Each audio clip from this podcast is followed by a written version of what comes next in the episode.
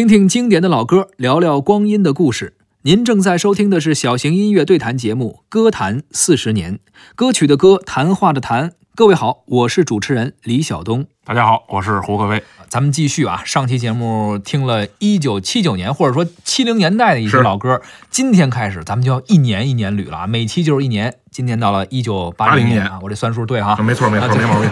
呃，咱们首先说说八零年都有哪些好听的歌呢？或者说八零年乐坛上有哪些变化，哎。或者说有什么什么故事？咱们先哎开个头。我觉得吧，这个八零年代初期的这个主流曲风呢是这么个类型啊，嗯，优美，优美，但是不柔美，这个抒情，抒情。啊，但是没有私情。哦。啊，处处表现的是什么呢？呃，大气、壮阔、伟岸，是吧？正义凛然的，像什么天地、时代、主流的这种这种东西，是是这个八零年代初期主要的那个那个内容。但是呢，我们慢慢的他发现呢，很多歌从原来唱我们，开始唱我了，关注到个人的哎，情感了，开始慢慢的的关注到个人。但是呢，在这个这个阶段里面的这个我呀，和这个八十年代末期九十年代我还不一样，嗯还不是那种肆意释放自己的这情感的时候，还是这个我在大集体中的感受啊，它是有这么一个时代背景。还得有这么一个大范围，就是可能表达我的情感的时候，还会稍微有点谨慎。没没错啊，这个时候你说的“谨慎”这个词儿很好，嗯好多音乐人啊，在八十年代初期，尤其是八零年、八一年这两年啊，这个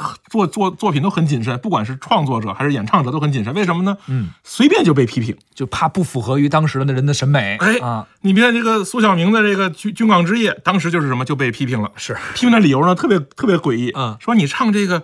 咱们这个战士都睡觉了，嗯你战士都睡觉，谁站岗啊？你现在去听这个，这个这个反驳呀，这个嗯互相这个 diss 啊，是吧？很奇怪。就当时人们对于艺术处理、艺术创作或者歌词这种艺术化，可能还呃接受程度还哎，不是像现在这样从。从歌词上有意见，对从唱法上也有意见。啊你看这个李谷一老师的这个气声唱法啊，包括这个邓丽君的一些唱法啊，都有争议。大家都会觉得有争议，包括你朱洪波老师曾经唱过这个《妈妈教我这支歌》啊，这甚至被人义正义正言辞的批呀、你怎么能用这样软绵绵的情调歌唱我们自己？就还得铿锵一点。所以那个时候呢，整个在这个音乐界的内部呢，这个是在欢乐中啊担惊受怕的前进着。嗯啊，而且那个但那个时候呢，大家这个从听众的心态啊，嗯是越来越多的开始大胆开放了。因为我们听到的东西越来越多了，是啊，这个你会发现那个时候呢，尤其是八零年开始啊，这个听众的喜好啊有改变。人的审美也在哎，变化了。你从最开始喜欢听那种纯民歌，嗯啊，这个土味儿特重的、原生态的啊，或者是那种美声，嗯啊，在这个在五六十年代、六七十年代特别流行。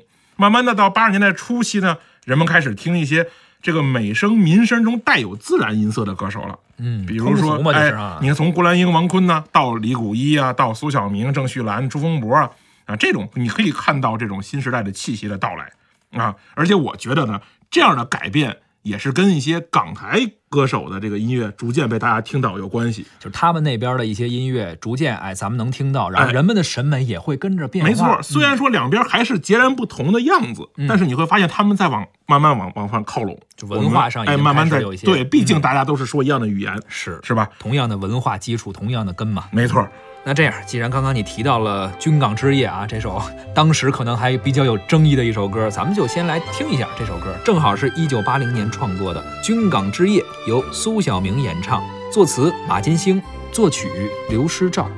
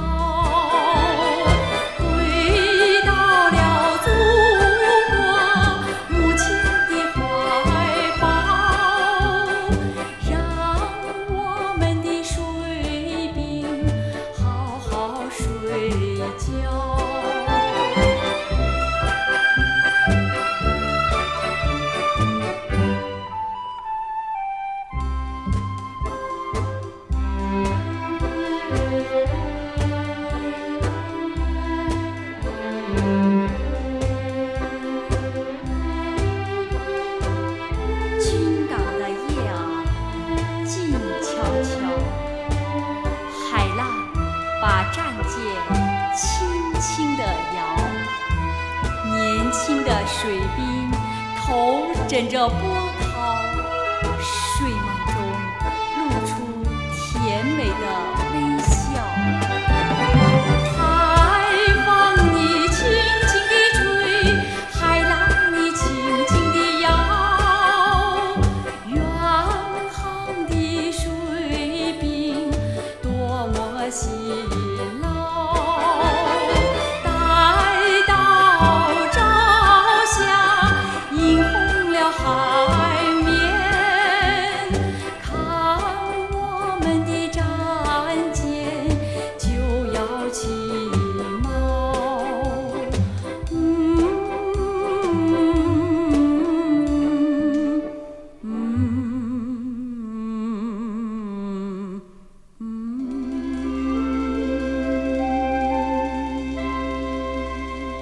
刚刚您听到的是由苏小明演唱的军港之夜咱们继续来听一九八零年的经典老歌。